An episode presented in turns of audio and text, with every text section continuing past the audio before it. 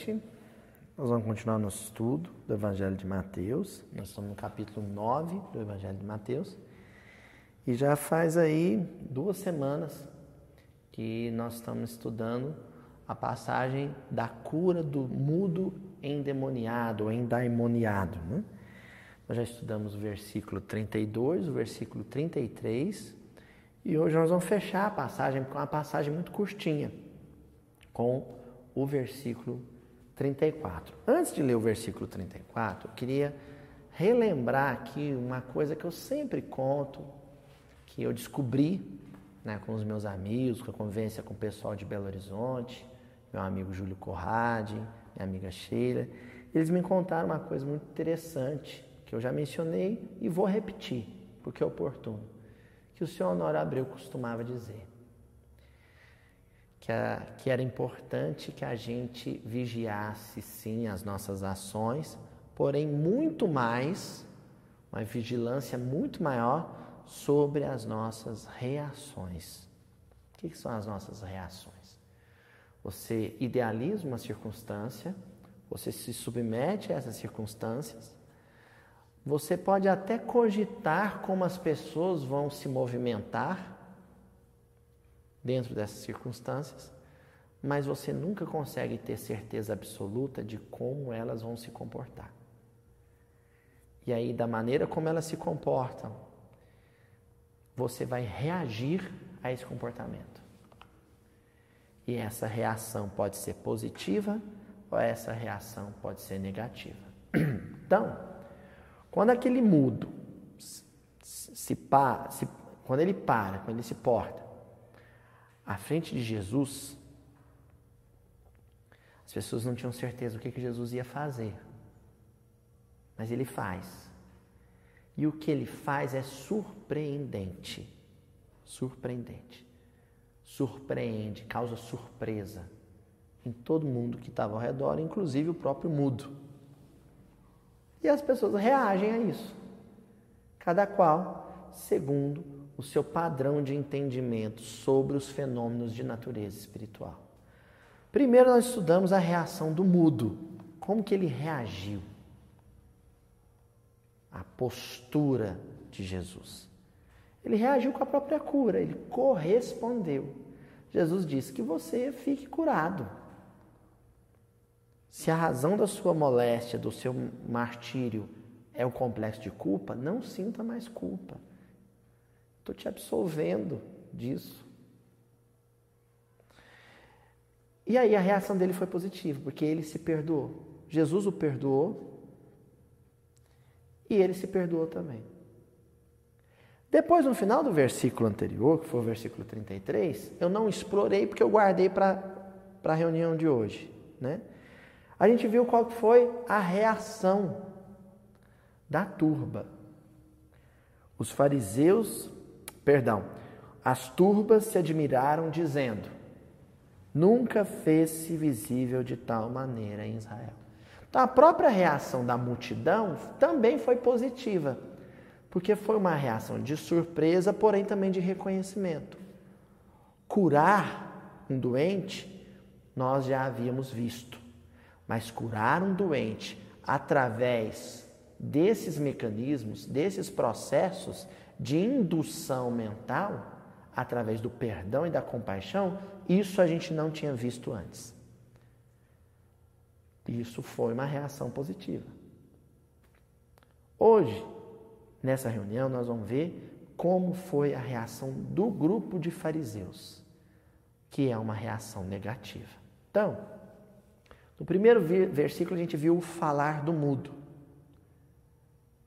Né, aliás, na primeira situação que eu mencionei, a gente viu falar do mundo, do mudo, como expressão da sua reação positiva quanto ao perdão de Jesus. Depois a gente viu o dizer da turba. O que, que elas disse, o que, que a turba disse? O que, que a multidão falou?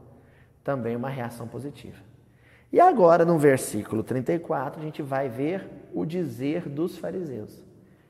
Então, é a mesma palavra, o mesmo verbo, né? ou palavras sinônimas, né? que são sinônimos, que é o falar e o dizer, porém denotando reações diferentes, distintas, quanto à cura empreendida por Jesus. Vamos ver o versículo 34? Os fariseus diziam: pelo chefe dos daimones, expulsa os daimones. Capítulo 9, versículo 34 de Mateus. Os fariseus diziam: pelo chefe dos daimones, expulsa os daimones, ou pelo chefe dos demônios, expulsa os demônios. Uma reação extremamente negativa, hostil, né? de, de rivalidade, de animosidade, que a gente percebe nessa fala dos fariseus. Eles estão dizendo: ah, o mudo falou porque os demônios foram expulsos. E os demônios foram expulsos porque obedecem ao Jesus. E se eles obedecem a Jesus, Jesus também é um demônio. Que age em nome de um demônio maior, o chefe dos daimons. Isso é uma reação hostil. Pelo menos quando as pessoas dizem, ah, o Espiritismo é uma religião do demônio, né? religião do capeta, também é uma reação negativa. Nós vamos estudar essa reação negativa dos fariseus. É isso que nós vamos estudar. Esse dizer dos fariseus.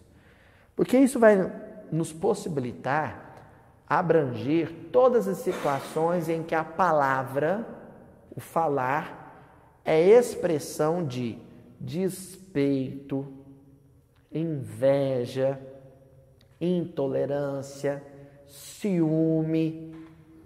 Nós vamos fazer um estudo sobre isso. Quando a palavra expressa, a palavra é o pôr para fora sentimentos que são negativos ante coisas, perante coisas que nós desconhecemos por completo ou só conhecemos parcialmente. É esse o estudo de hoje, é isso que nós vamos analisar. E no final do estudo, nós vamos ver por que, que o evangelista Mateus e os adensadores da obra inseriram esse versículo 34 aí. Porque a passagem podia ter encerrado no 33, podia ser só o 32 e o 33. O mudo apareceu para Jesus, pedindo para ser curado. Jesus curou o mudo. Pronto. Não podia parar por aí? Mas não. O evangelista fez questão de mencionar a reação negativa dos fariseus. Tem coisa aí. Tem algo importante aí que nós vamos ver mais no final. Tá ok, gente? Vamos avançar então?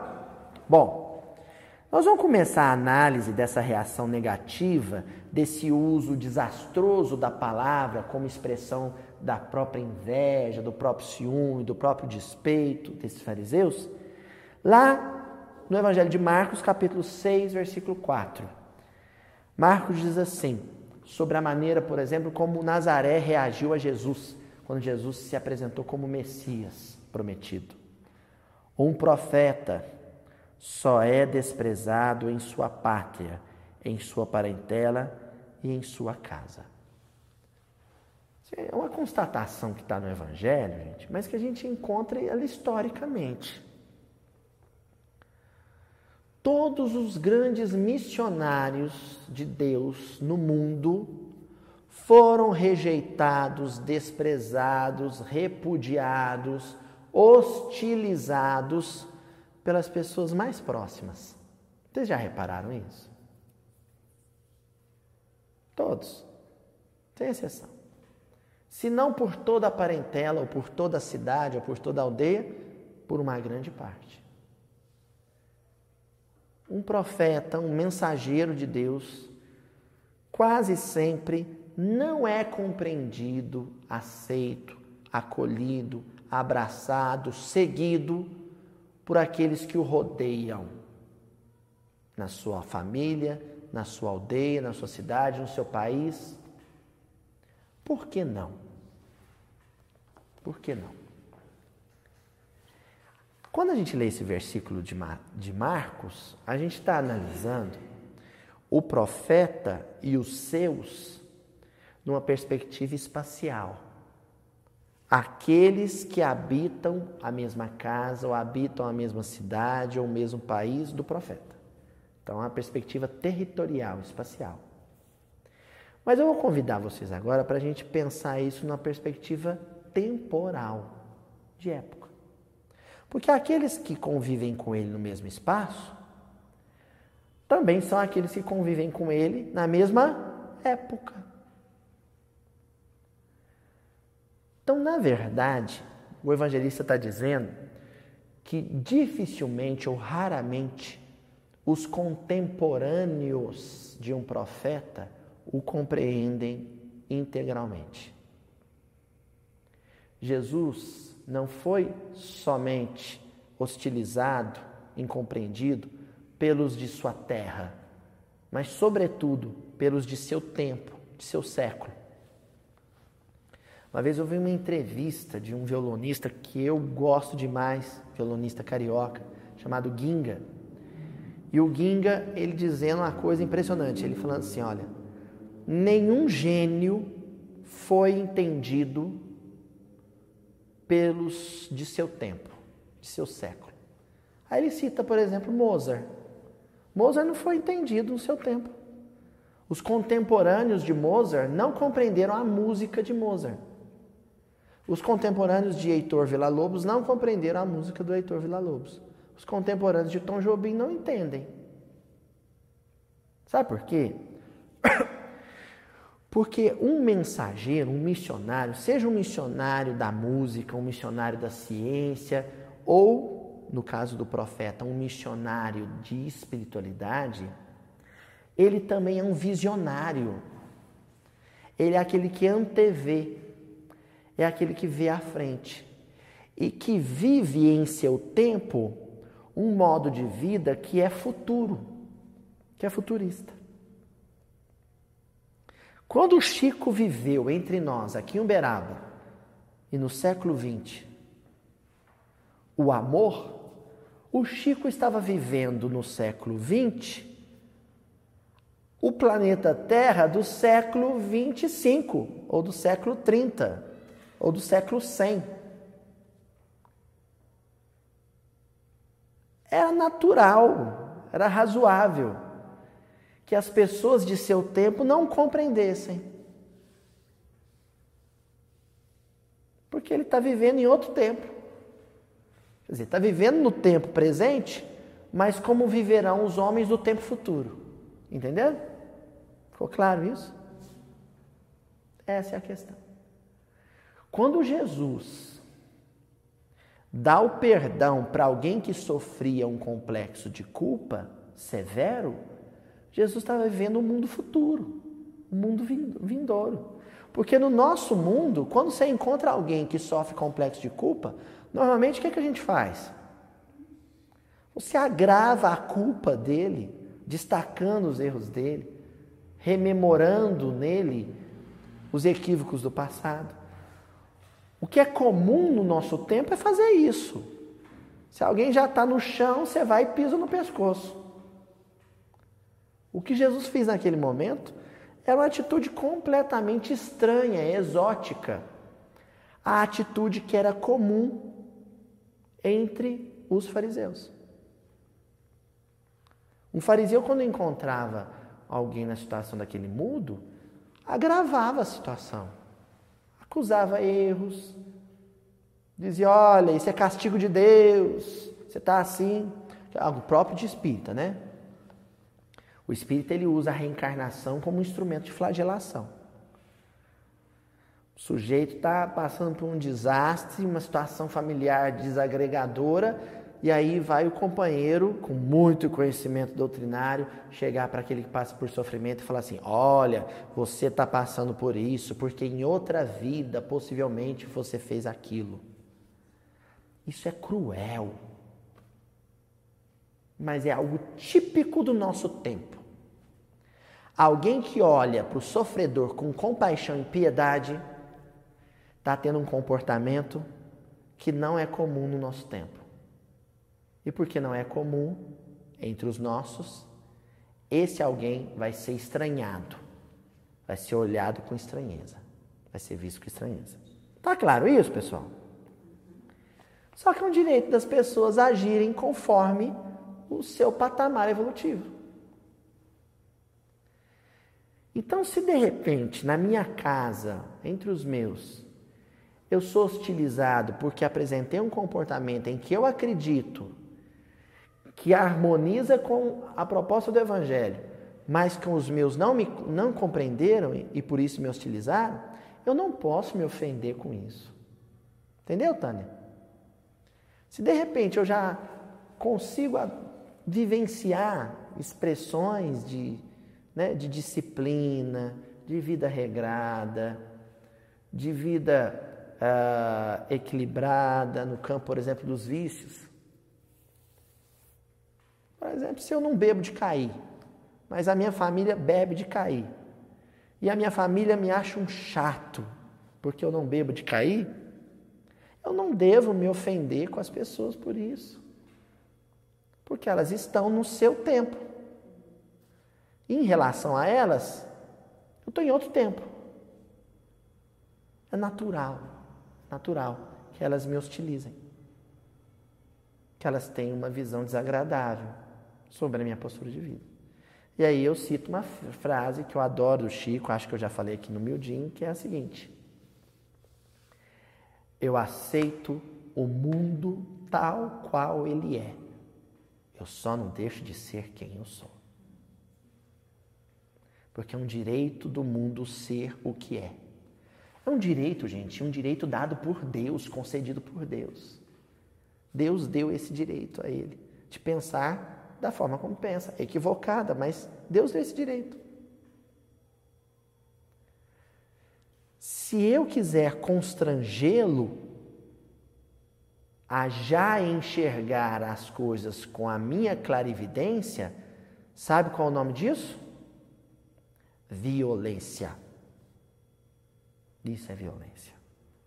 Por isso que o senhor Emmanuel, no livro Caminho, Verdade e Vida, ditou uma lição através da psicografia do Chico, a lição 80, intitulada Opiniões.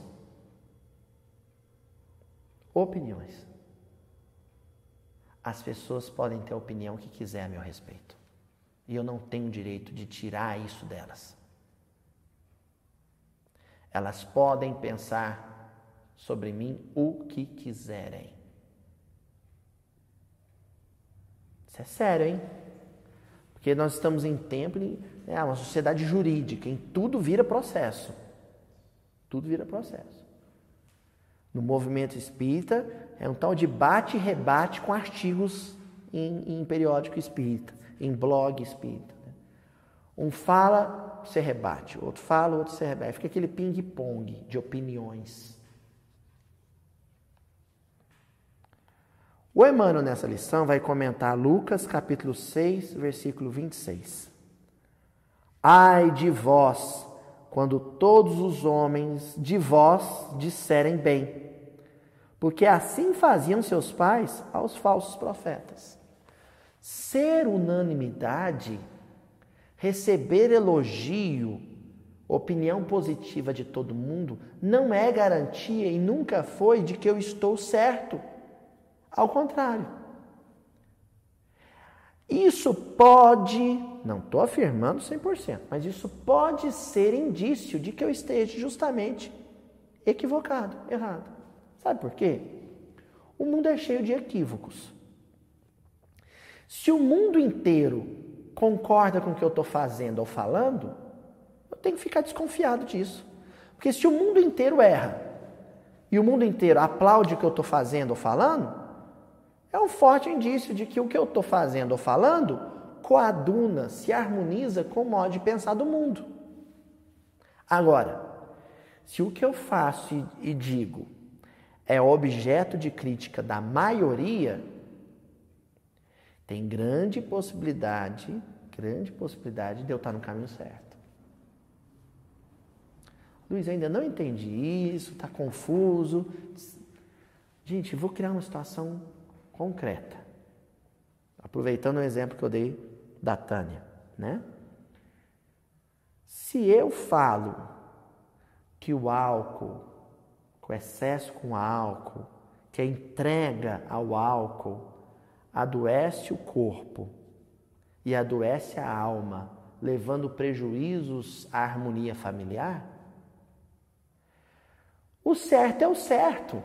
O mundo inteiro pode me vaiar, tacar tomate, tacar pedra, que o certo continua a ser certo.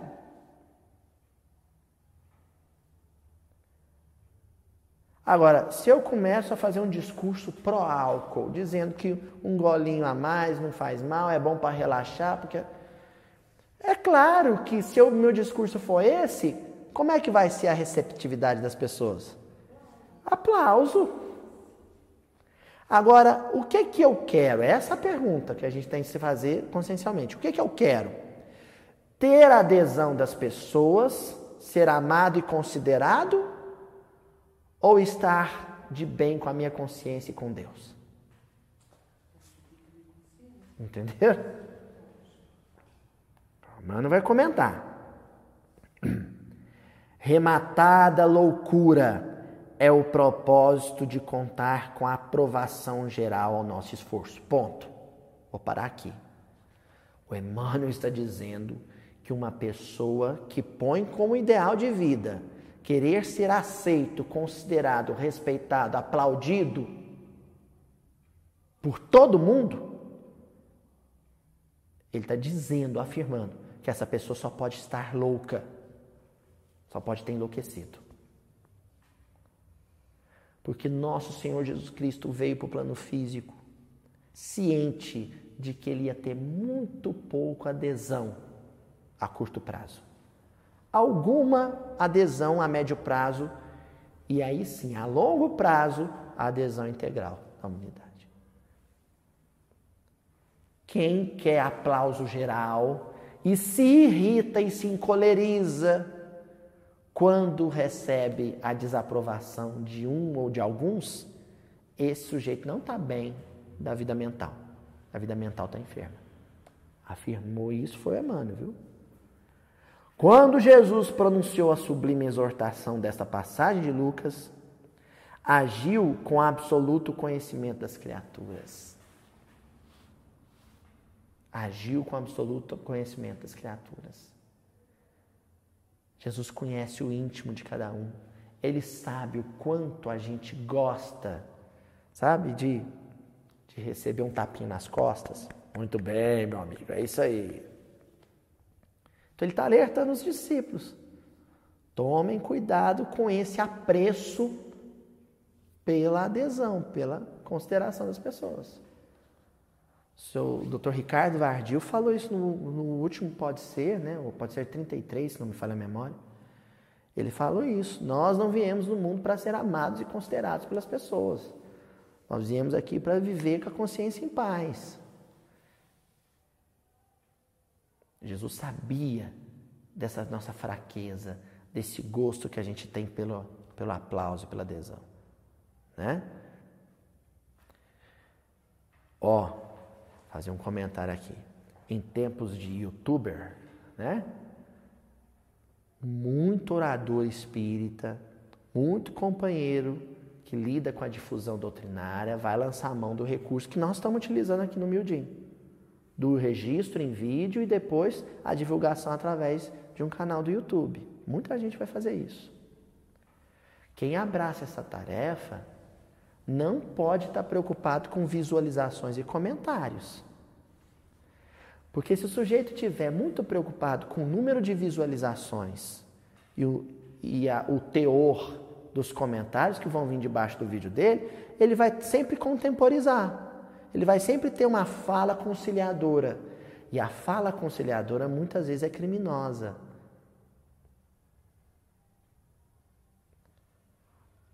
A fala de quem fala em nome do Evangelho tem que se harmonizar com os ideais e com os anseios da espiritualidade superior, mesmo que isso desagrade os homens. E mesmo que ao desagradar os homens, isso resulte em desprezo É natural que seja assim. Tem que fazer o que é certo. Ó, sabia o mestre que num plano de contrastes chocantes, como a Terra, não será possível agradar a todos simultaneamente.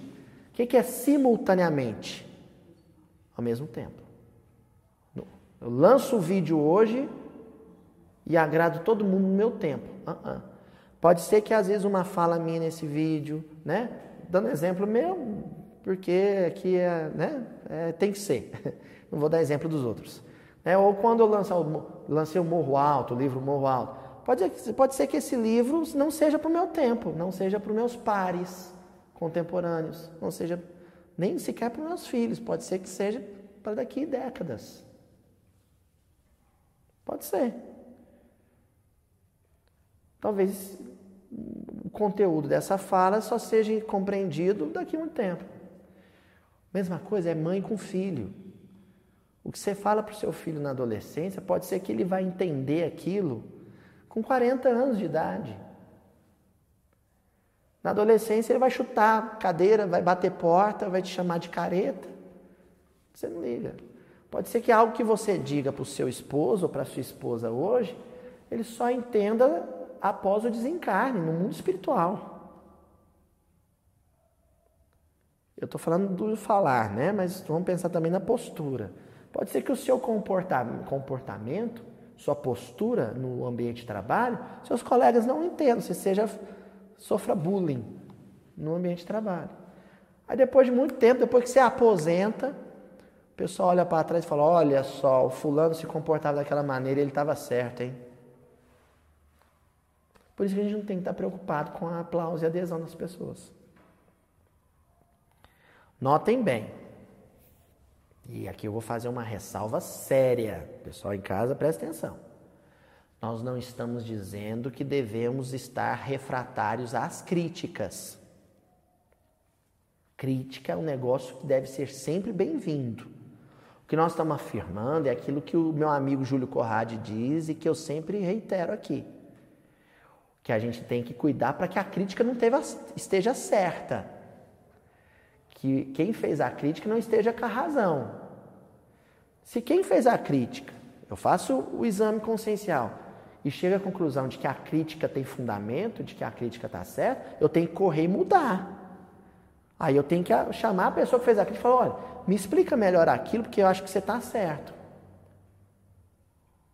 Agora, se o exame consciencial e o conhecimento espiritual que eu adquiri através do Evangelho não denuncia qualquer equívoco da minha, da minha conduta, aí os cães ladram e a caravana segue, né?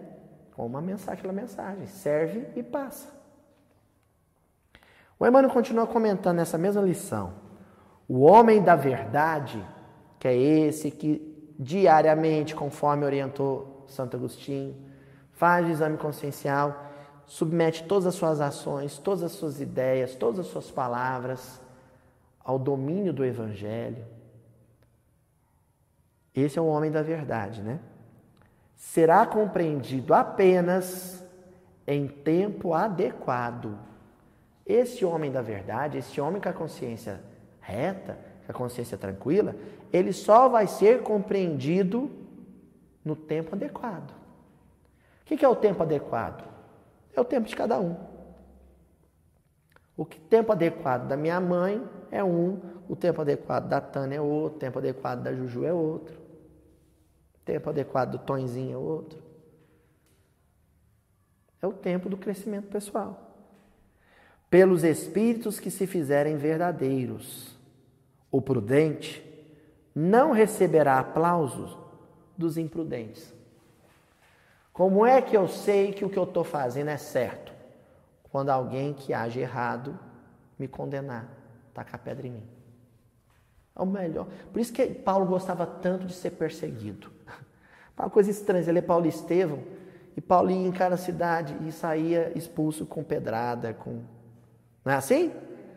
Aí um dia, uma pitonisa, lá um espírito, através de um, de um oráculo, começou a chamar ele e Barnabé de deuses. E aí ele não gostou, reagiu contra aquilo, para com isso.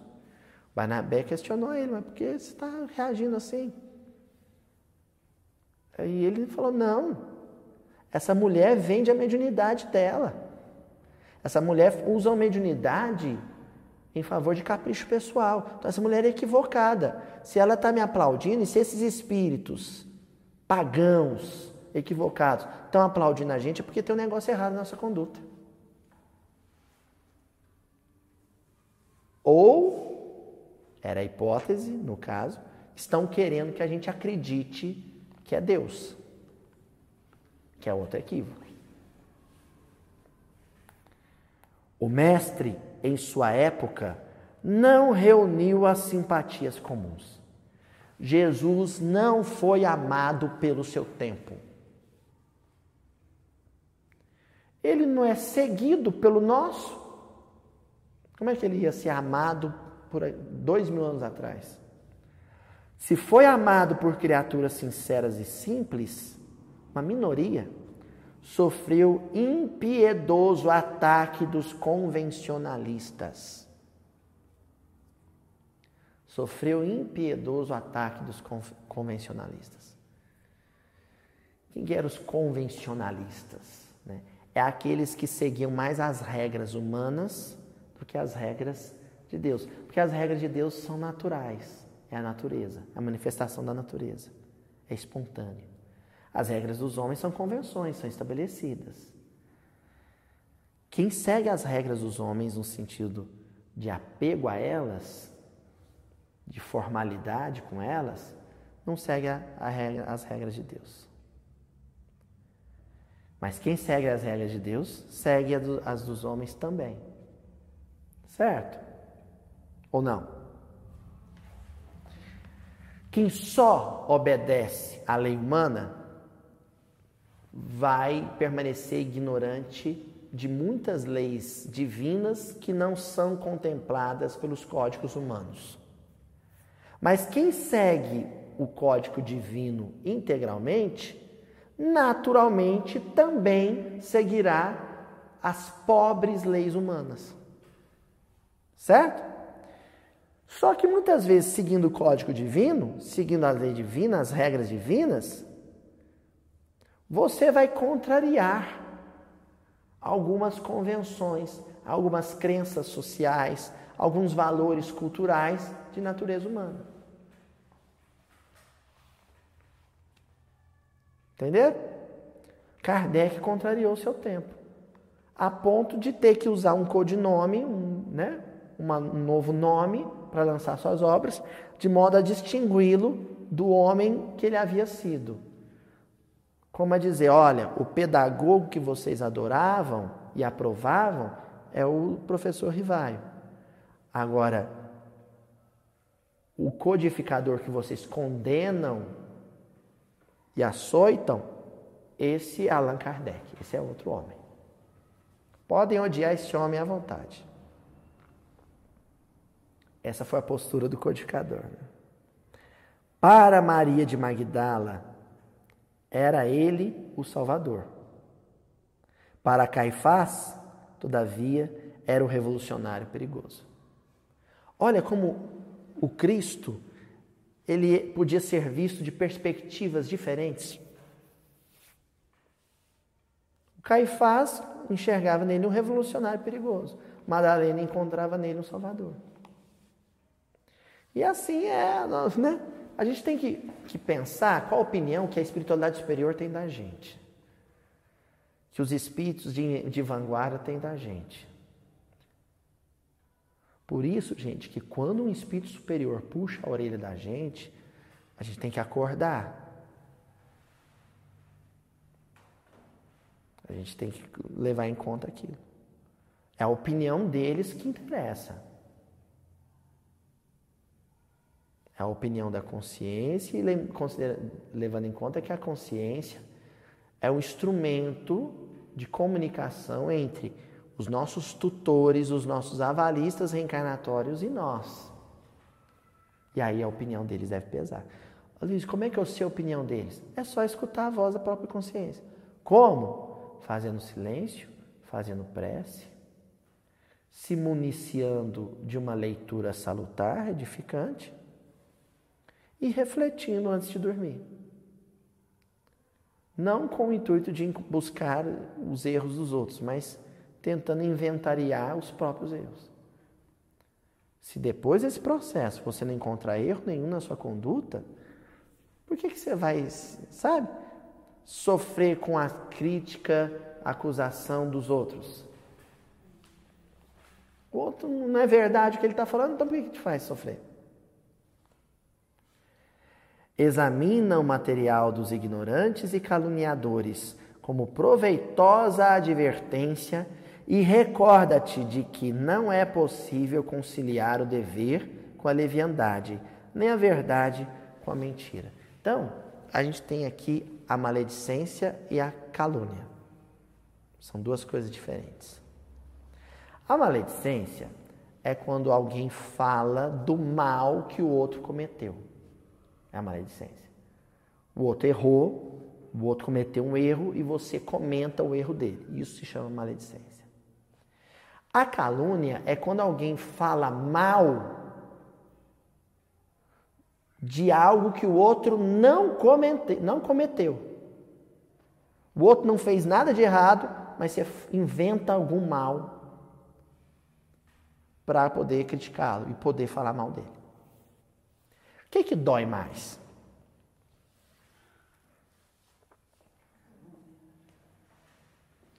Calúnia dói mais, né? Mas não devia ser. É o que dói mais porque a gente é orgulhoso mas não devia ser. Sabe por quê? Quando alguém fala mal de algo que você fez errado, realmente, isso chega na sua consciência. Essa crítica ela é real. Ela procede. Entendeu?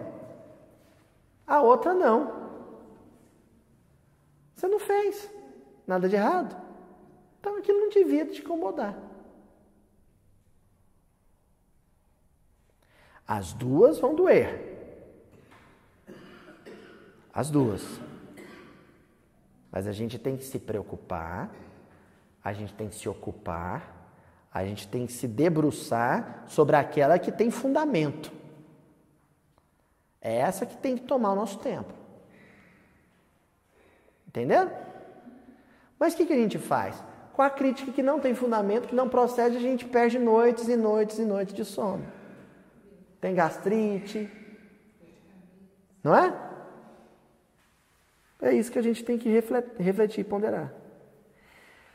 Alguém, gente, que lança a mão da calúnia ou que lança a mão da maledicência, aí vale um, vale para o outro. É alguém em relação à qual nós devemos nos resguardar. Esse resguardar, a gente tem que tomar cuidado para não ser sinônimo de fuga, fugir do outro, ou de afastamento, afastar-se do outro. Não é isso. A gente não pode escolher, ah, só vou ficar perto de quem fala bem de mim. Não é isso. Você tem que conviver com a pessoa, de, tem pessoas que são muito ásperas, né? O sujeito é um ouriço, sabe? mas alfineta o tempo inteiro. Não tem gente assim, vó? Que o tempo inteiro está ferindo, só sabe ferir. O resguardar-se de alguém assim não é fugir e se afastar desse, desse alguém. Até porque ele precisa do nosso exemplo de perdão, de silêncio e de prece.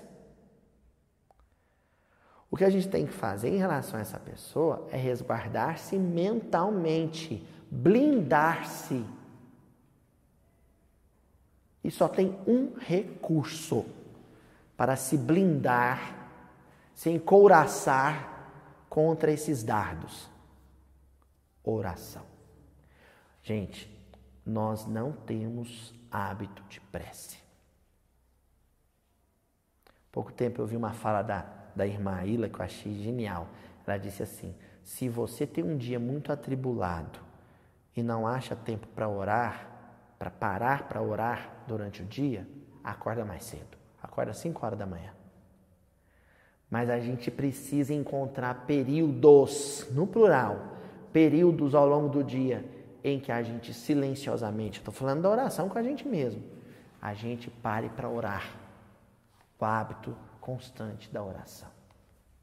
Oração sincera, sentida, emotiva, conectada com algo.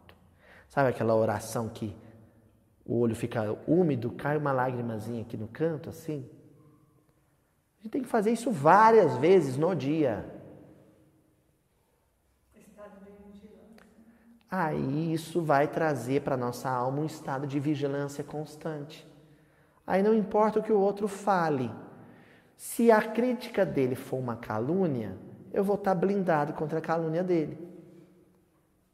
Se a crítica dele for uma maledicência, eu vou acatar a crítica dele, corrigir o meu erro, mas sem cair na culpa.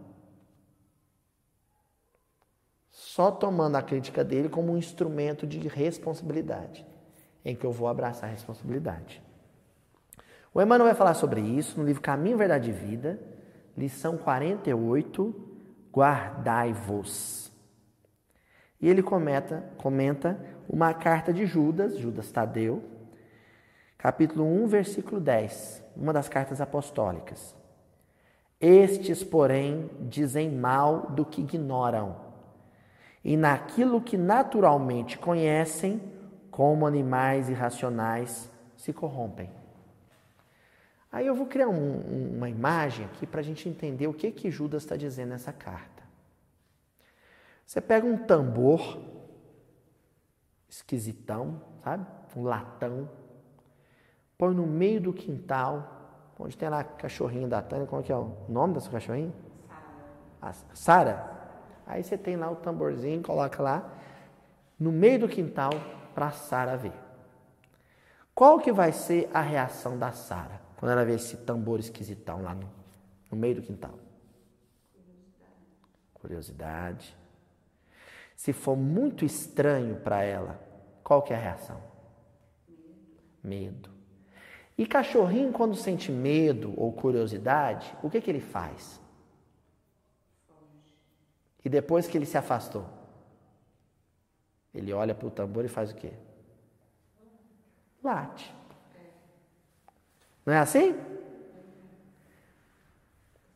Então, o cachorrinho olha, sente uma curiosidade, só que o, o medo é maior que a curiosidade, ele se afasta e depois de longe ele fica latindo contra o tambor. Quando alguém assume dentro do seio familiar, dentro da rotina familiar, um comportamento genuinamente evangélico ou evangelizado, ele se torna um componente estranho para aquele grupo familiar. E aí as reações são bestiais, animalescas, ou seja, é um comportamento análogo ao desse cachorrinho. As pessoas vão a princípio ter curiosidade, mas como é algo muito novo para o entendimento delas, elas vão primeiro se afastar.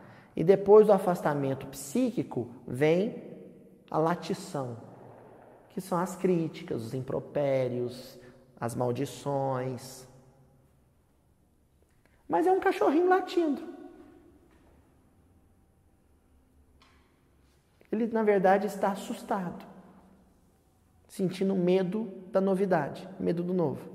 E a Emmanuel vai comentar e diz assim: em todos os lugares encontramos pessoas sempre dispostas ao comentário desairoso e ingrato relativamente ao que não sabem.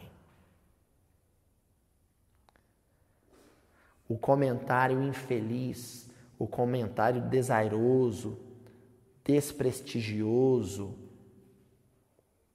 maldoso, malicioso, é sempre o comentário de alguém que não conhece o que está o que está olhando, está vendo, com o que está se deparando. Sempre. Almas levianas e inconstantes não dominam os movimentos da vida, permanecendo subjugadas pela própria inconsciência. Estão entendendo agora por que, que Jesus disse no alto da cruz: Pai, perdoa-os, eles não sabem o que fazem. Inconsciência. Inconsciência é quando a voz da consciência fala, berra, mas você se faz surdo para com ela.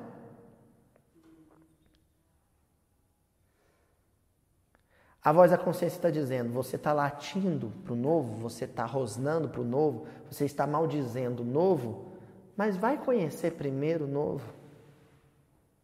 Se informe.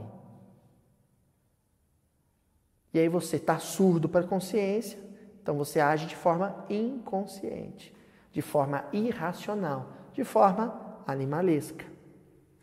Guardai-vos das atitudes dos murmuradores irresponsáveis. Então, cultivar a oração, cultivar a prece e olhar para o murmurador irresponsável como quem olha para o cachorrinho assustado que late. Sabe? Que não pode ficar te incomodando, ele está assustado. Te pergunto, sua cachorrinha começou a latir, latir, latir, latir. Assustada com um objeto estranho. Se você começar a gritar com ela e mandar ela calar a boca, ela vai parar? Não, não vai. E se você sentar no chão, chamar ela e falar assim: vem cá, vem cá, vem cá, vem cá, e der colo para ela? Ela vai se acalmar. Ano novo, virada de ano, começa a soltar foguete. Os cachorrinhos começam a ir e latir. Se você começar a gritar e mandar ele parar de latir o Ivá, ele vai parar? Vai. E você vai se irritar com ele. E se você falar, vem cá, trazendo colo, colocar o algodãozinho no ouvido, abafar a cabecinha dele. Não é assim?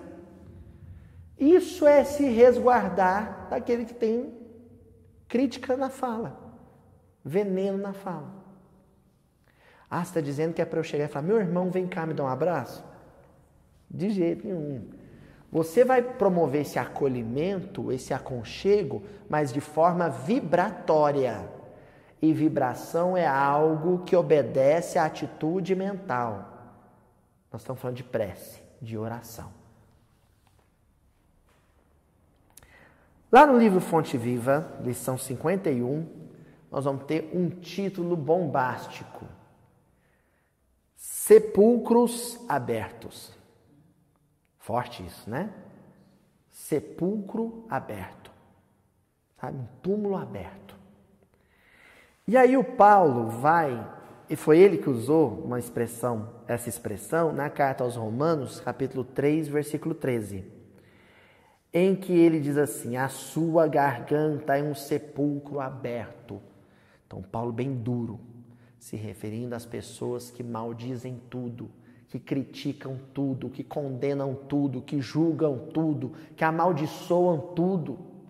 É um sepulcro aberto. De lá só sai mau cheiro. Gente, o Paulo não está falando que a pessoa tem mau hálito. Quer dizer, tem, mas não é um mau hálito físico, é um mau hálito psíquico.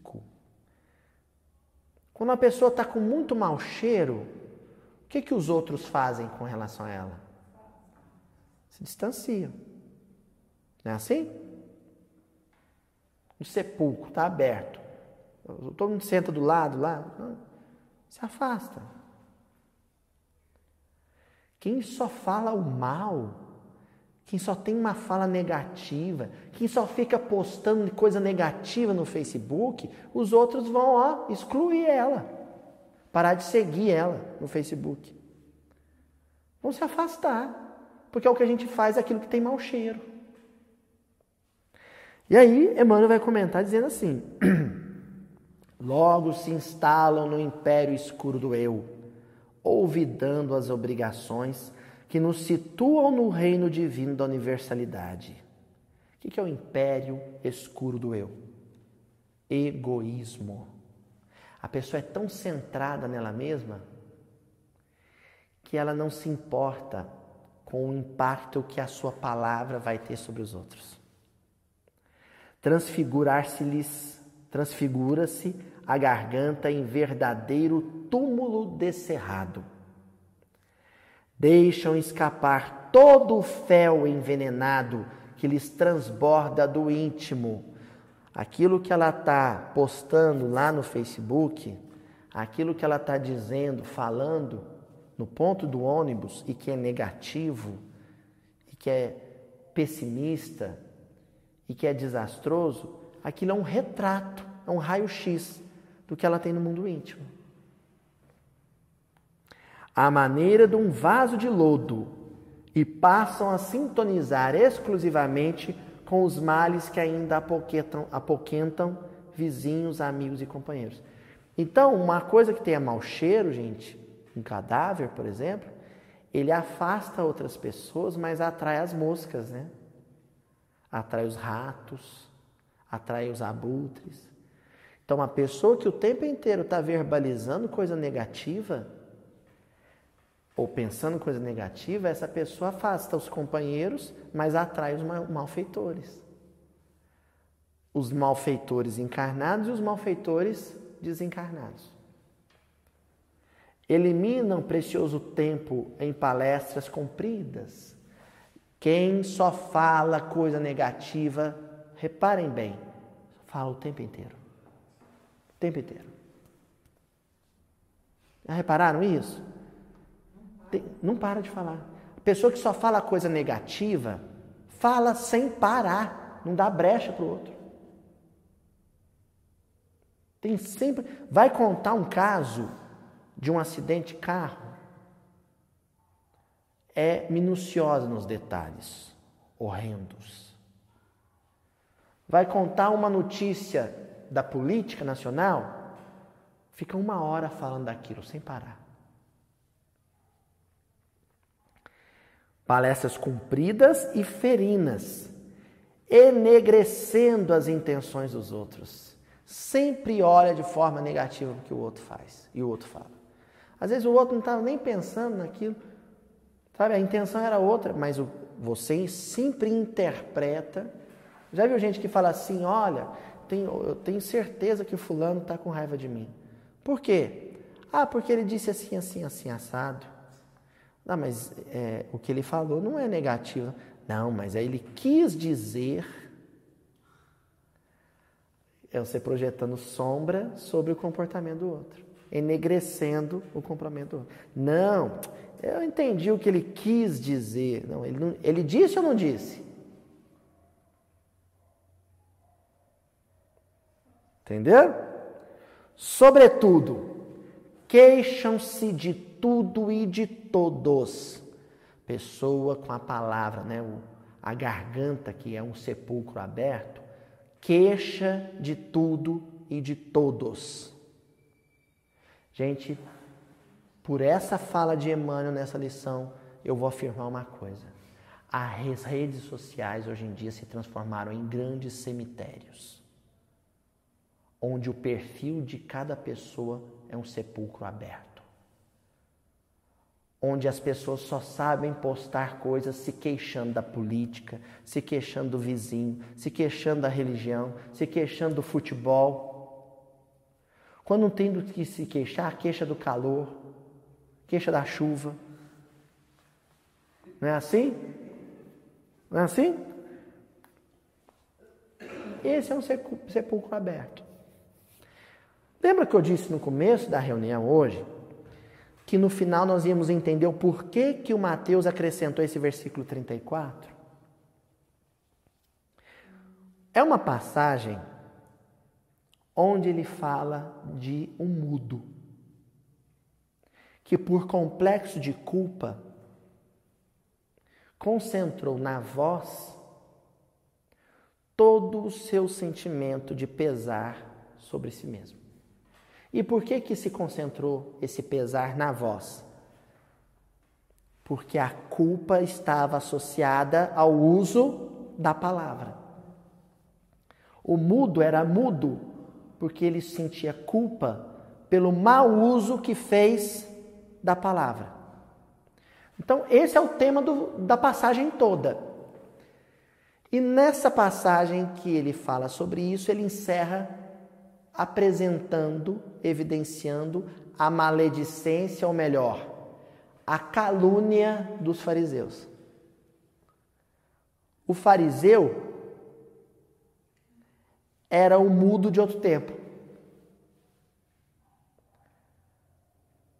O mudo, possivelmente em outra existência, em outro momento, quando falava, fez o uso ferino, venenoso, danoso da palavra que os fariseus estavam fazendo naquela ocasião. Porque, gente, esses fariseus, depois, quando acordaram, despertaram para a realidade e se lembraram que eles chamaram o governador espiritual do orbe de um capetão, né, de um demôniozão, imagina o sofrimento moral.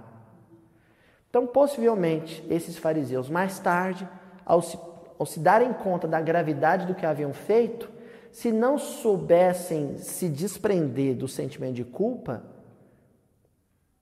eles iam danar, prejudicar, corroer o aparelho psíquico da voz e, consequentemente, o aparelho físico da voz. Iam ter problemas na palavra.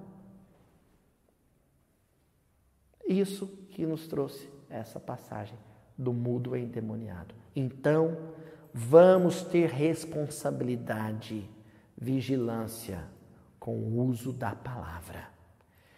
Falada ou escrita, nos precavendo de complexos de culpa futuros que possam marcar o nosso perispírito, lesando da mesma forma o nosso corpo físico. E se isso aconteceu já, se eu já fiz o mau uso da palavra, o uso equivocado da palavra, vou fugir do complexo de culpa. Vou tentar me libertar do complexo de culpa e abraçar a noção de responsabilidade. Sabe como a gente usa a palavra de forma responsável? Focando o bem das circunstâncias e das pessoas sempre. É isso.